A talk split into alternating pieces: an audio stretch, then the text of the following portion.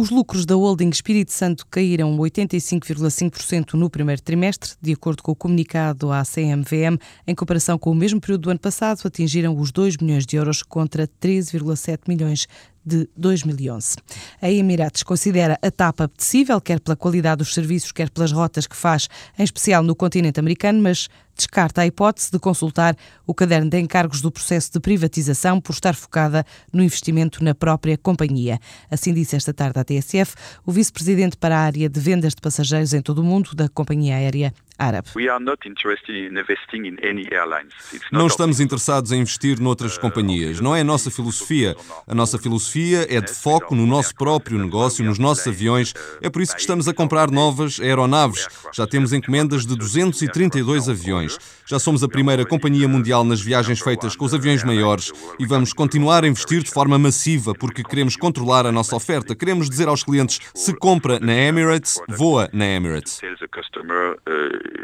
buy Emirates, you fly Emirates. A Emirates afasta assim a hipótese de interesse na aquisição da TAP em dia de apresentar a nova rota direta entre Lisboa e Dubai, onde Thierry Antinori diz que procura e curiosidade sobre Portugal não faltam, um pouco por toda a Ásia e também Extremo Oriente. We want to connect Portugal with Middle East and all Asia with a strong promotion we make on all the markets from Emirates in Asia, India and Middle East to your very nice country. A rota direta Lisboa-Dubai inaugurada a 9 de julho, um voo diário não só para passageiros como cargas.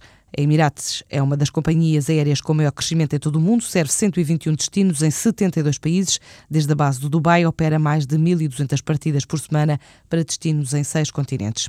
O tchim oficial é selado ao jantar com a seleção portuguesa de futebol e assim vão ser apresentados os vinhos Poças como os eleitos para os eventos da equipa no Euro 2012. Pedro Poças, o diretor comercial da empresa, explica que a encomenda é simbólica, mas até pode pescar o olho a países vizinhos da Ucrânia, que estão nos planos de internacionalização dos vinhos do Porto e do Douro com o selo Poças. Os vinhos que foram escolhidos pelo, pelo chefe Loureiro para acompanharem a seleção são, são os nossos vinhos, quer os vinhos do Douro como alguns vinhos do Porto. São dois, dois artigos que começam a representativos do que é Portugal, porque por um lado temos o vinho, que faz parte do nosso património, e por outro lado temos também o futebol e a própria seleção, que acaba por ser também um, cada vez mais um, um organismo exportador, não é? Exportador de jogadores, exportador de treinadores e, sobretudo, é, é exportador de imagem. Se estamos a falar de provavelmente 40 caixas ou algo do género, quer dizer, os benefícios, os proveitos desta ação não são vistos com o número de caixas ou garrafas que vão ser levadas. Quer dizer, é sobretudo, porque, por exemplo, a Polónia é um dos mercados onde estamos neste momento a começar a trabalhar e, evidentemente, que isto pode ter também um reflexo uh, importante a nível da representatividade da marca no mercado. As vendas para a Polónia começaram o ano passado através de um cliente com uma rede de 40 lojas,